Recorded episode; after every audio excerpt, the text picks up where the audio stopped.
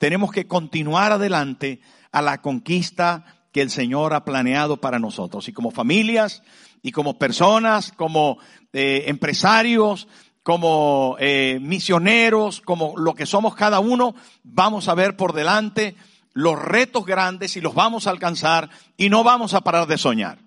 Amén. No vamos a parar de soñar. El Señor está con nosotros y vamos a construir esos sueños en Dios porque Él nos ha prometido y Él hará. Así que quiero ir con ustedes a Deuteronomio capítulo 1, una palabra que he compartido eh, con los pastores internacionales, luego lo hicimos con los pastores locales y ahora no quiero que usted deje de tener esta palabra y que nos proyectemos, porque son días, y lo diré otra vez más adelante, de comprar una libreta en el chino, o donde quiera, y apuntar 2021, año de sueños que voy a construir y que voy a lograr. ¿Sí o no? Claro que sí, claro que sí, lo vamos a lograr, vamos a trabajar duro, vamos a ver cosas hermosas. Leemos entonces en el capítulo 1 del libro de Deuteronomio. Estas son las palabras que habló Moisés a todo Israel, a este lado del Jordán en el desierto, en el Arabá, frente al Mar Rojo, entre Parán, Tofel, Labán, Acerot y Dizahab. Once jornadas hay desde Ored, camino del monte de Seir, hasta Cades Barnea.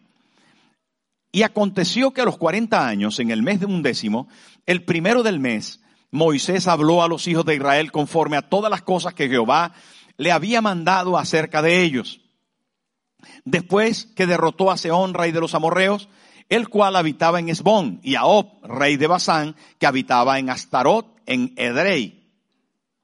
De este lado del Jordán, en tierra de Moab, resolvió Moisés declarar esta ley diciendo, Jehová nuestro Dios nos habló en Horeb diciendo, habéis estado bastante tiempo en este monte. Volveos e id al monte del Amorreo y a todas sus comarcas, en el Arabá, en el monte, en los valles, en el Negev y junto a la costa del mar, a la tierra del Cananeo y al Líbano hasta el gran río, el río Éufrates.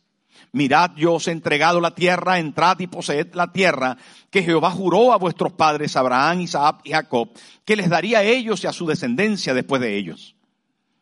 En aquel tiempo yo os hablé diciendo, yo solo no puedo llevaros. Jehová vuestro Dios os ha multiplicado. He aquí, hoy vosotros sois como las estrellas del cielo en multitud. Jehová, Dios de vuestros padres, os haga mil veces más de lo que ahora sois y os bendiga como os ha prometido. Qué bonita palabra, qué, eh, qué hermoso comienza el libro de Deuteronomio, que es una palabra compuesta, deutero quiere decir segundo, y nomio en este caso, o nomos quiere decir ley. Así que la segunda ley, o retomar por segunda vez la ley. Esto eh, me impresionó el pasaje por lo que en estos días pasados me estuvo suscitando, me estuvo sucediendo, y es que eh, llegamos a, la isla de La Gomera eh, de nuestro viaje de novios, bueno, o de aniversario. Entonces llegamos ahí, nos bajamos del ferry, y al llegar a La Gomera, mientras que esperábamos el coche, eh, miré a mi derecha y había una fila de embarcaciones muy raras, verdaderamente raras. No eran de madera, eran de fibra de material, plástico en algún caso.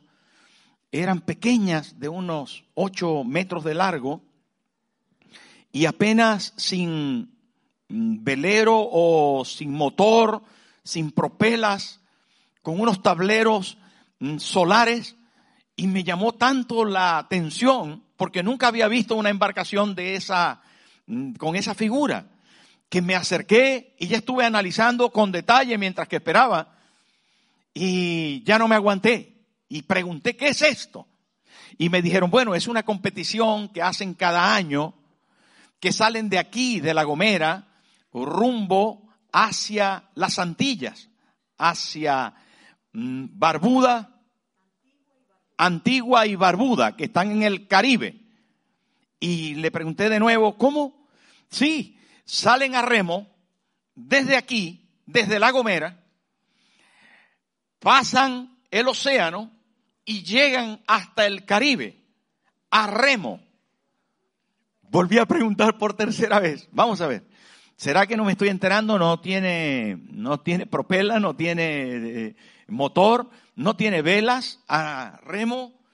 Eh, ¿Cuántos días? Dice, bueno, la última vez lo hicieron en 37 días. ¿Cómo?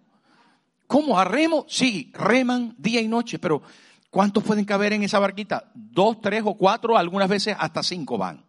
En, en eso, sí, en eso. Se amarran, y van ahí. Yo estaba impresionado, yo estaba impresionado. Una barquita, hermano, de ocho metros, así, o, posiblemente de menos, una pequeña barquita. Y, y digo yo, por eso, y llegan, pues sí, llegan. Es peligrosísimo y lo hacen y tienen tormentas en algunos momentos, pero reman y reman hasta llegar allí.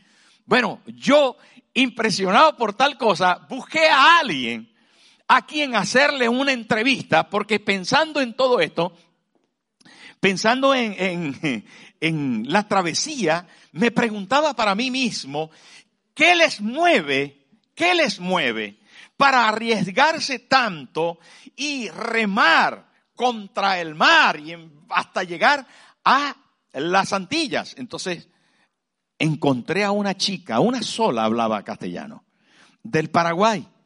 Y entonces le hice una entrevista, que la tengo grabada, una entrevista preguntándole cómo hacen esto y por qué.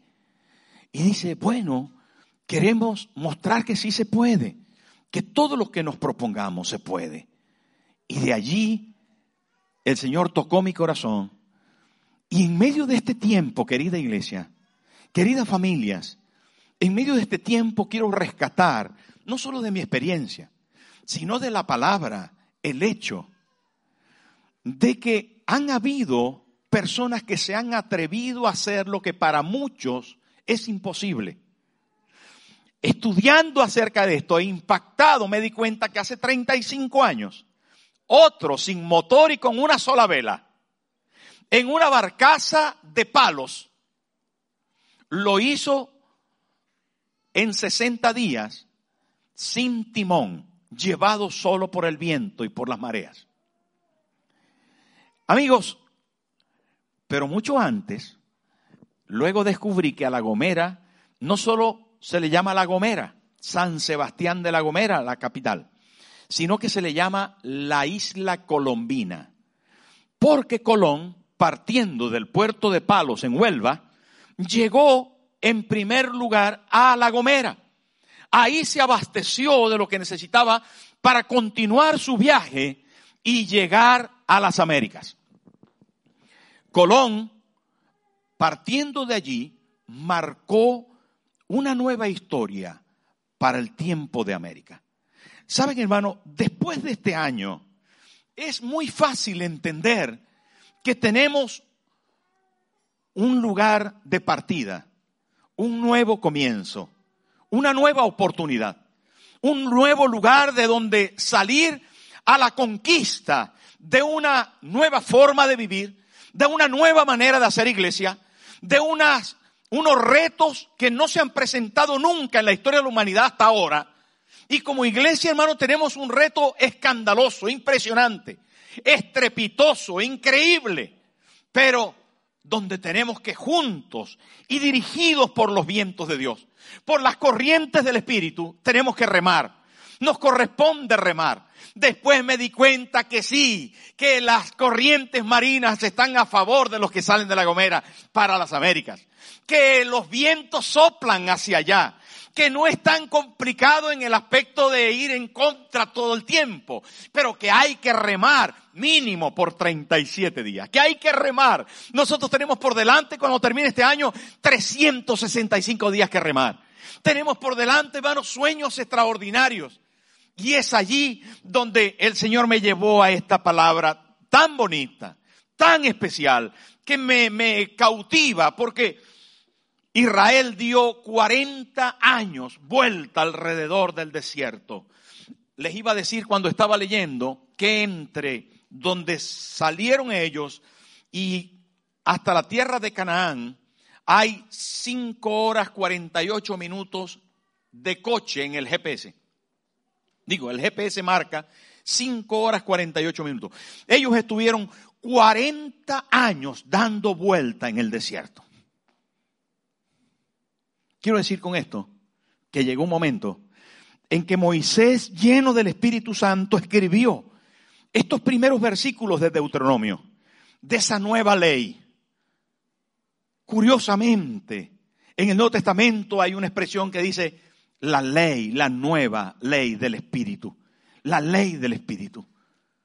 Pero encontramos aquí, en Deuteronomio, encontramos una hermosa iniciativa del Señor para tomarla nosotros y remar hacia nuestra conquista, hacia la conquista de nuestros sueños, hacia lo que quieres, hacia lo que tienes por delante, hacia lo que deseas alcanzar en este 2021. ¿Hay alguien que quiere vivir con éxito ese próximo año? ¿De verdad, hermano? ¿O estás desanimado? si estás desanimado, quiero inyectarte ánimo con la palabra de Dios. Porque sabes qué? Moisés allí comienza diciendo en el versículo 3 del capítulo 1, que lo vemos en la pantalla, dice, y aconteció que a los 40 años, en el mes undécimo, el primero del mes, Moisés habló a los hijos de Israel conforme a todas las cosas que Jehová le había mandado acerca de ellos. La primera cosa que encontramos, hermano, allí es que Moisés les recuerda las promesas. Vuelve a leerles la ley.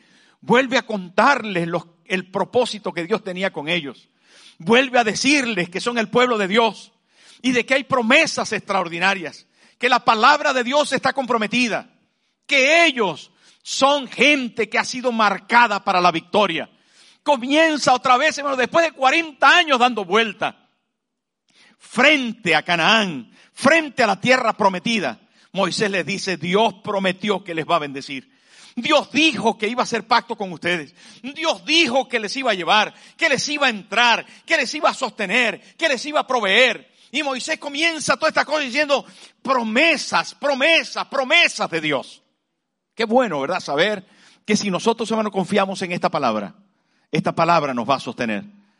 No, no, no podemos, hermanos, sostenernos en nuestra propia fuerza, opiniones, en los pronósticos que da el mundo, en las aseveraciones que pueden hacer los economistas, o ni siquiera los médicos. Tenemos dudas acerca de la eficacia de los remedios que tienen. No obstante, lo que no hay duda es que Dios prometió para nosotros cosas que las va a cumplir. Dios es fiel, dice amén o no. Dios es fiel y esta palabra va a estar firme en medio de las circunstancias que se puedan presentar en el 2021. La primera cosa que Moisés le dice al pueblo, hermano, la primera cosa que nos dice a nosotros, el Espíritu Santo es, confíe en sus promesas. Vamos a confiar en las promesas. Vamos a caminar firme con la palabra, tomada con nuestro pecho, agarrada con fuerza y caminando hacia adelante sabiendo que Él que prometió, Él va a cumplir. Amén. Él va a cumplir. En segundo lugar, hermano, hay algo que tenemos que asumir y aparece allí en el versículo 4. Cada versículo de este pasaje lo vamos a rescatar, algunos de ellos, y dice, después que derrotó mirar que hay aquí un, una expresión hermosa. Dice, después que derrotó a Seón, rey de los amorreos, el cual habitaba en Esbón, y a Ob, rey de Basán, que habitaba en Astarop, en Edrei. Moisés había peleado con Israel y había vencido a algunos de los enemigos que estaban por delante. Algo había hecho. Y la realidad de esto es que se propone dentro de las posibilidades que Dios le ha dado de poder alcanzar victorias que le conducirán hacia nuevos logros. Así que se enfrentó a algunos enemigos antes de entrar. Y es posible que dentro de nosotros hayan cosas que superar. Hayan barreras mentales, barreras eh, internas que tenemos que salvar, que tenemos que atacar y vencer, crear una disposición de tal manera que podamos decir, todo lo puedo en el Señor que me fortalece. Él va a estar conmigo. No me voy a detener. Voy a vencer. Voy a batallar. Voy a lucharlo. Un espíritu de pelea, de, de, de, ser aguerridos, estaba dentro del pueblo de Israel. Habían probado la miel del éxito con alguno de sus reyes, eh, de los que estaban de este lado del Jordán. Habían visto que Dios podía hacer algo, igual que nosotros, hermanos. Hasta aquí el Señor nos ha traído. Él nos ha sostenido el más flaco de nosotros, seguramente que esta mañana desayunó. Seguro que ha visto la mano del Señor proveyéndole. Si estamos aquí, hermano, es porque Dios nos ha sostenido y Él ha hecho misericordia con nosotros. Nos ha dado algún éxito, alguna victoria podemos contar. Y Moisés, hermano, recurre, ve el, pasaje, recurre a esa tal vez pequeñas victorias frente a todo lo que tenían que conquistar, pero victorias importantes en las que se afinca para poder lanzarse al terreno de la conquista completa de la tierra prometida. Y esto es bien importante, porque habían cositas que vencer, habían cosas que superar, habían cosas iniciales que decir, voy a prepararme, voy a ponerme bien las botas para entrar en la tierra del combate. Pequeñas victorias o iniciales victorias que luego se contarán cuando el salmista David comienza a contar de que Dios tiene misericordia para siempre. Habla de Ob y habla de eh, Seón, de estos dos reyes que fueron conquistados. Y dice, Dios se los entregó. Cuando comenzó la conquista, Dios se los entregó. Las primeras victorias, las primeras batallas que alcanzamos en ellas victorias son muy importantes, aunque sean iniciales, aunque sean las primeras, aunque pudieran ser pequeñas, no son pequeñas, nos van a impulsar hacia otras. En, el siguiente versículo, hermano, encontramos otro de los puntos bien importantes, el versículo 5. Y dice así, de este lado del Jordán, en tierra de Moab, resolvió Moisés declarar esta ley diciendo, Estuve mirando con detalle acerca de esto y es tan bonito porque cuando habla de resolvió, de declaró, cuando habla de volver a la ley y expresarla, está hablando acerca de un, de un texto original que dice talló en piedra.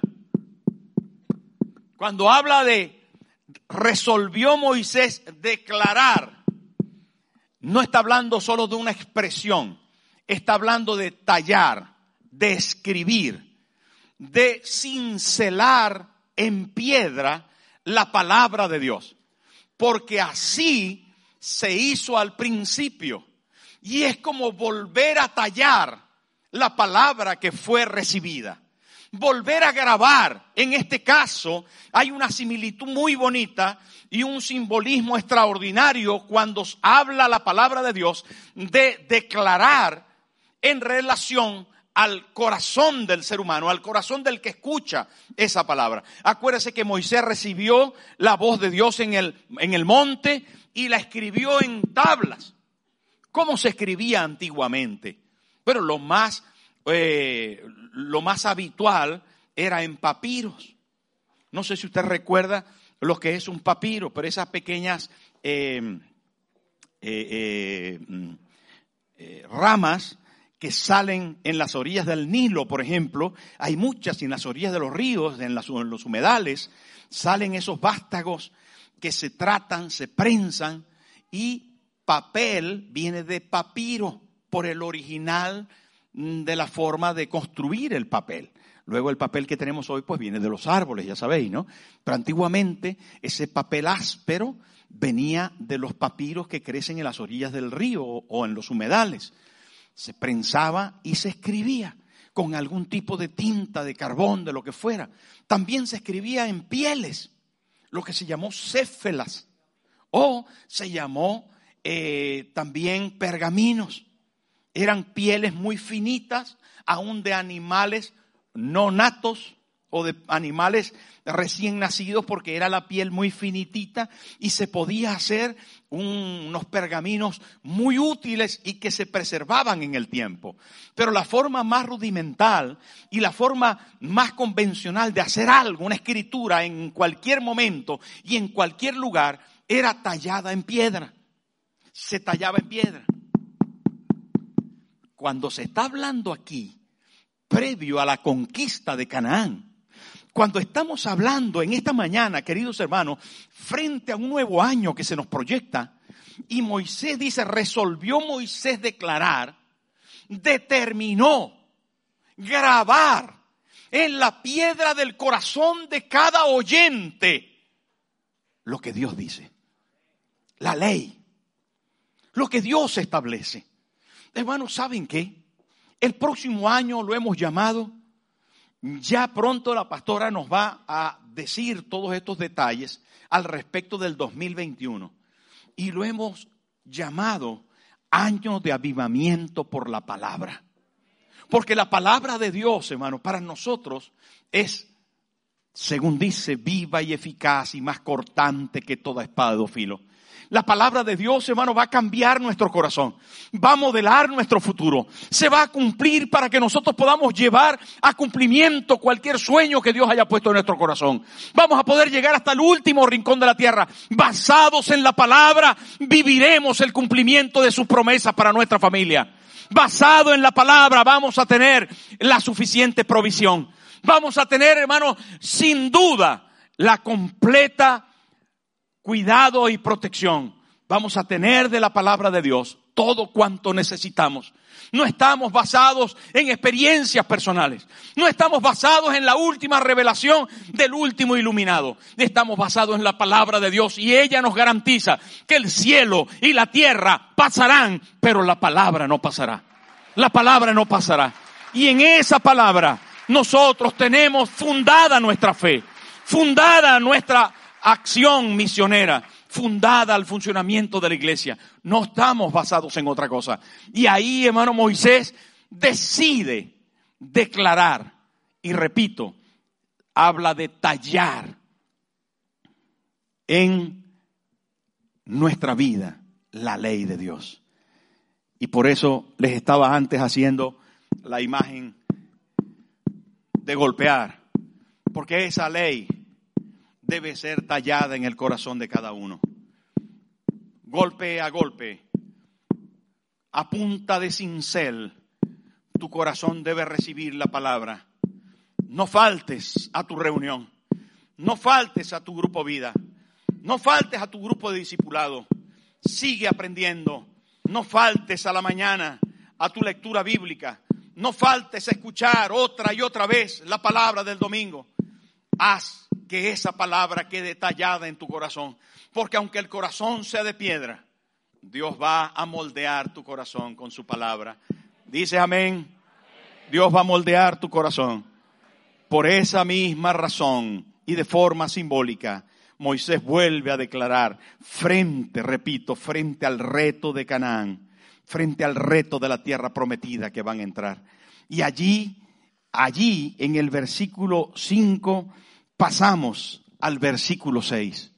Y me gusta mucho este pasaje. Cada uno tiene elementos que nos van a impulsar hacia adentrarnos. Jehová nuestro Dios nos habló en Oré diciendo, habéis estado bastante tiempo en este monte. ¿Habéis estado cuánto? Bastante tiempo. ¿Y saben qué? Ya es tiempo de dejar atrás algunas cosas. Ya es tiempo de tomar determinaciones firmes al respecto de lo que tenemos que abandonar.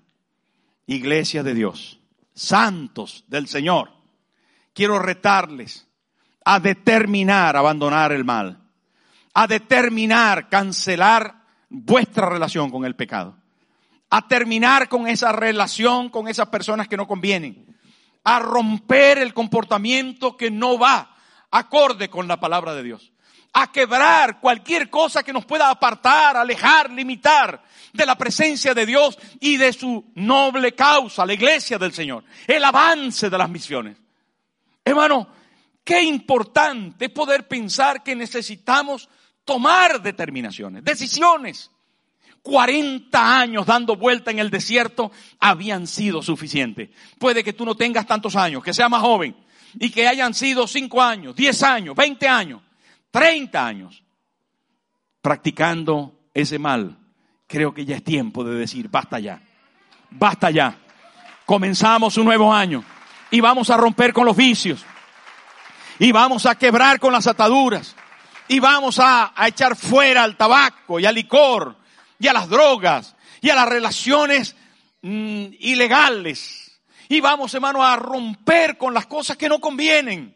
Y vamos a modelar nuestras expresiones. Y vamos a buscar la manera de servir más al Señor como Él se lo merece. Basta ya de decir, a mí me gustaría, y lo he intentado otros años, pero bueno, no lo sé si este, basta ya con eso. Tenemos que determinar con fiereza, decir, lo voy a hacer para Dios. Él me va a ayudar. Él me va a ayudar. Saben, hermano, yo no sé cuántas propuestas te has hecho sin determinación radical. Este año sí voy a bajar esos 10 kilos que tengo. Este año sí voy a dejar el tabaco. Este año ya no voy a mentir. Este año, y te dura hasta el 2 de enero. ¿Sí o no, hermano? A veces nosotros eh, tomamos decisiones, pero no radicales no radicales. No determinamos con firmeza en el Señor. Ya puedes ir al chino y comprarte la libreta y comenzar a escribir tus, eh, tus metas. Ya lo vamos a hablar porque Moisés, hermano, lleno del Espíritu Santo, les está diciendo paso a paso los elementos indispensables para entrar. Paso a paso. Y uno de ellos es la determinación. Mire, les he compartido mucho acerca de eso y muchas veces de que nos acostumbramos aún al mal.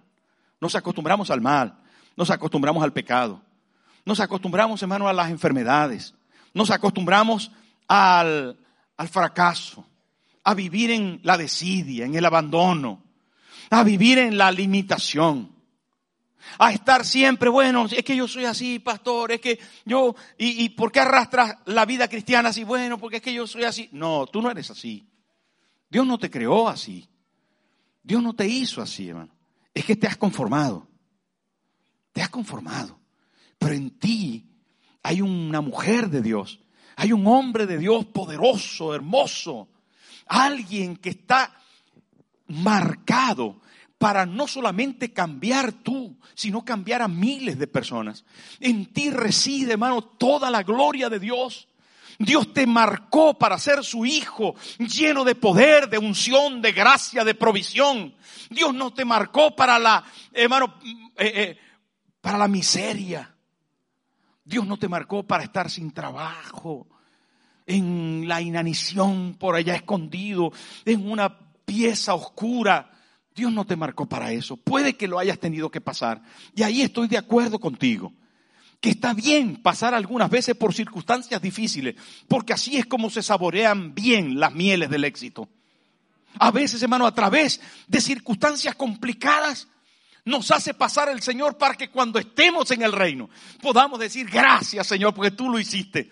Pero no te quedes ahí. No te quedes ahí. José tuvo que pasar por la cárcel. José tuvo que pasar por el hoyo. José tuvo que pasar, hermano, por el servicio al Potifar. José tuvo que pasar por persecuciones, por momentos complicados, por el odio de los hermanos. Pero ¿saben qué? Llegó a ser segundo en el reino. Y nuestro Cristo, hermano, es la realidad de esa historia. Él lo vivió por nosotros. ¿Y saben qué? Él se hizo pobre para que usted fuera enriquecido llevó nuestras enfermedades para que nosotros seamos sanados.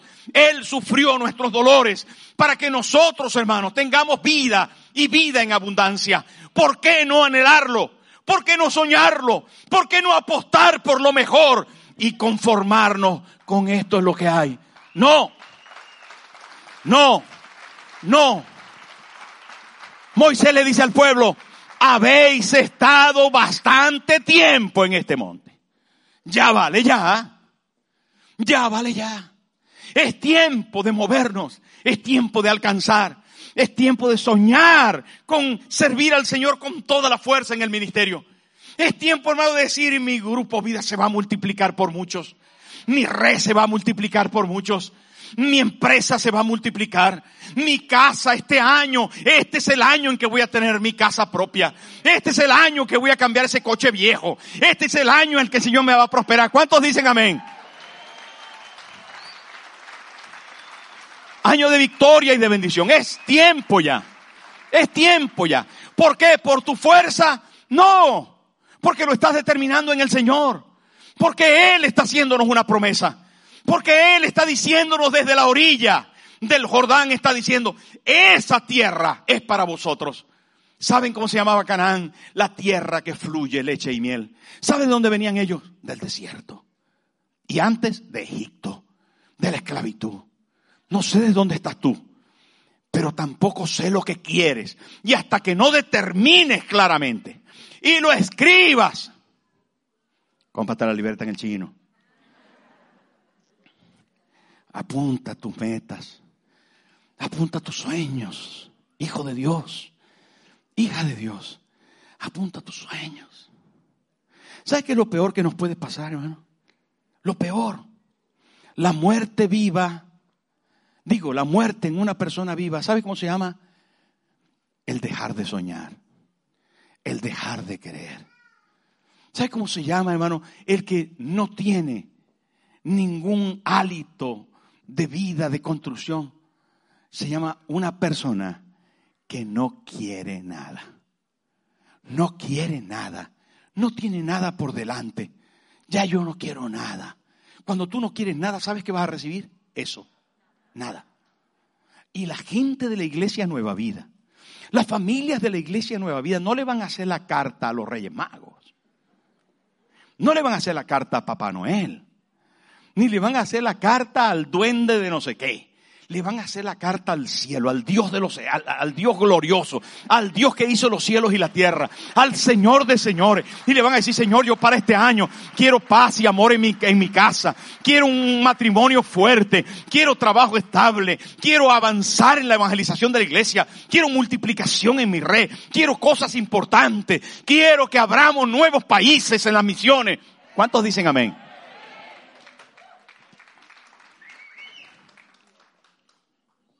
Este año hay que volver. Y este año hay que volver con toda la fuerza. Y queremos volver con ustedes.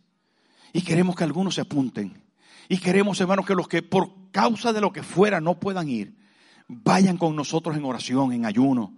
Este año queremos otra vez marcar el año. Queremos determinarnos desde el día 31 a las 0000 de la noche. Decir, Señor, este año es tuyo más que nunca. Y los primeros siete días, este año es tuyo más que nunca. Y el primer mes lo vamos a marcar con nuestras primicias. Y este año es tuyo más que nunca. Y la gloria de Dios se va a derramar en nuestra familia este año. Porque en eso estamos determinados. En eso estamos determinados. Ya está bien. Habéis estado bastante tiempo. Este año ha sido tremendo.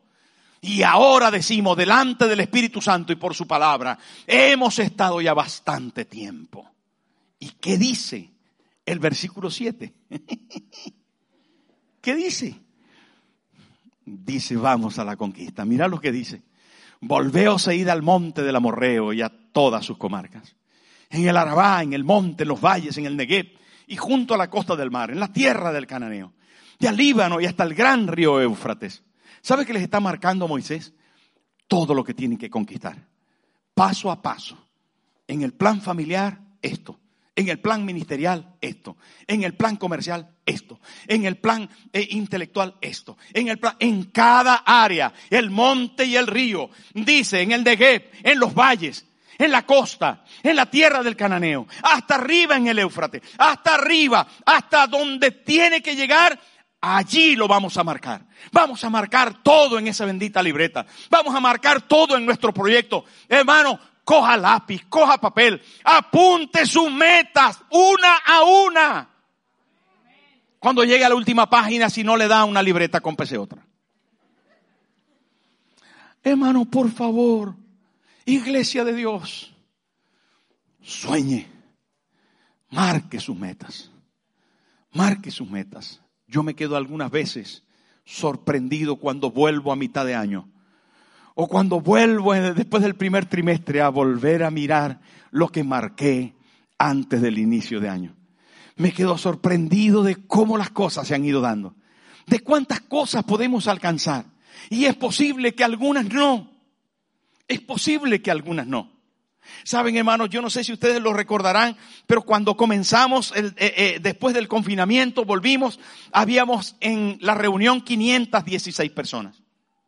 Pero antes nos estábamos reuniendo 2012 personas de promedio los domingos. Cuando volvimos después del confinamiento, habíamos 516 personas. Y fuimos creciendo, 600, 700, 800, 900, 1000, 1100, 1200. Mi meta era volver ahora, el 31 de diciembre, a lo que teníamos antes, para retomar el año por donde lo habíamos dejado. Pero no hemos llegado allí. Pero no pasa nada. Si yo desde aquí, de los 500, no me hago la meta de los 2000, ¿Usted cree que hubiera... Es posible, hermano, es posible. Es posible que las circunstancias no me hubieran llevado, porque las determinaciones cambian el futuro cuando es en Dios. Cambian el futuro, por eso usted tiene que marcar. Es posible que este año no logre el 100, si logra el 100, por gloria a Dios, es lo que estamos apuntando. Pero si logra el 80 será muy bueno. Si logra el 60 será bueno. Si logra el 50, gloria a Dios. Si logra el 30, pero si logra algo, algo. Ahora, si usted no se propone nada, si usted no marca nada, si usted no escribe nada, si usted no sueña nada, usted ya se llama el hermano nada. Sueñe y escriba. ¿Sabe qué es esto? Esto es un plan de ataque. Hermano Moisés les está mostrando al pueblo un plan de ataque. Cada parte que hay que conquistar. Y usted en su casa, hermano, tiene que, usted en su casa tiene que marcar el plan de ataque. Marque en relación a lo espiritual, en relación a lo financiero, en relación a lo familiar, en relación a lo empresarial, en relación a lo educativo, a, cada área que usted se acuerde, lo que usted vea, lo que usted déjese dirigir por el Señor, porque Él dice, vamos a por todo esto, vamos a por todo esto. Y el último versículo es el 8. Y mirar lo que dice el Señor. Qué bonito poder pensar en esto, hermano. Dice, mirad, yo os he entregado la tierra. ¿Qué dice el Señor? Pero ¿cómo si no habían entrado? En el Calvario hay un hombre crucificado que se llama Jesús, coronado de espinas, traspasado por una lanza, golpeado ensangrentado y sufrido. Y tiene unas últimas palabras que está diciendo. Y dice, consumado es. Hace dos mil años ahí en el madero. Allí en la cruz, nuestro Cristo, nuestro Salvador, nuestro magnífico Señor, dijo, todo está hecho. Le dice a tu libreta del chino, llena de sueños y de propuestas llena de una férrea determinación para alcanzar. ¿Saben qué le dice Jesús? Consumado es. Todo está hecho. Solo tienes que creer y luchar. Solo tienes que saber que yo lo hice por ti. Que en mi corona de espinas estaban floreciendo tus jardines. Que en mi costado traspasado estaba siendo sanado tu corazón de las heridas del alma. Que en mis pies, clavados y traspasados, estaba marcándose un futuro de dicha y bendición para ti. Que en mis manos horadadas, que en mis manos ensangrentadas estaba garantizada tu provisión. El Señor te dice desde la cruz, consumado es. Todo se ha hecho. Confía en sus promesas y sabe que dice ahí Moisés, hermano, lleno del Espíritu Santo. Mirad, yo os he entregado la tierra. Entrad y poseed la tierra que Jehová juró. No es otra cosa. Dios lo juró. a ti y a tu descendencia, le dijo Abraham, voy a entregar la tierra. Yo te voy a bendecir y bendeciré a los que te bendigan y maldeciré a los que te maldigan. Hermano, era una promesa para Abraham. Y Abraham todavía no era Israel. Abraham es el padre de la fe. De la misma fe que nosotros tenemos. Del mismo Cristo que nosotros tenemos. Nosotros, hermanos, somos hijos de la fe. Somos hijos de Abraham. Somos hijos de Dios por causa de la fe. Y saben que esta promesa es para nosotros. Ese Canaán está por conquistar en el 2021. ¿Y cómo lo vas a adoptar tú? El Calvario dice, consumado es. Dios dice ahí al pueblo de Israel, yo juré. Así que la garantía no viene del economista de turno, ni del presidente de turno, no viene del pronosticador de turno, viene del cielo para nosotros. Y en eso vamos a confiar, hermano. Viene del cielo para nosotros. Y el Señor te dice hoy, yo juré que te iba a entregar la tierra prometida. Yo juré que la tierra que fluye leche y miel va a ser para ti. Que tu futuro está en mi mano si tú confías. Y es cuestión de que hoy, hermano, otra vez, esa ley escrita en nuestro corazón pueda ser abrazada con amor y decir, Señor, yo confío en ti. Confío en ti, en la cruz tú lo hiciste por mí. Póngase en pie, por favor. Cierre sus ojos. Cierre sus ojos. Los capítulos más adelante de todo esto hablan de cómo el mar se abrió, de cómo cada batalla, cada pelea fueron avanzando hasta que conquistaron todo el territorio y se repartieron las partes. ¿Cuál será tu historia en el 2021? ¿Qué será lo que tú vas a contar? ¿Cómo se contará cada día, cada semana, cada mes? ¿Cómo se contará de la iglesia Nueva Vida, queridos hermanos? Como corporación, como iglesia, como cuerpo, ¿cómo se, cómo se contará? Vamos a poseer nuestra tierra. Vamos a avanzar. Seguro que sí.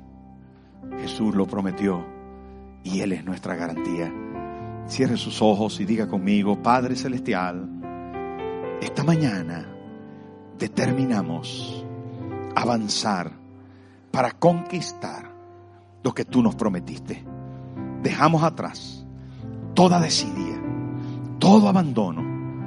Dejamos atrás todo obstáculo para entrar y poseer este nuevo tiempo. Será un año de gloria, de logros, de cumplimiento de sueños. Nada me va a detener, porque si tú estás conmigo, ¿quién contra mí? Gracias, Señor.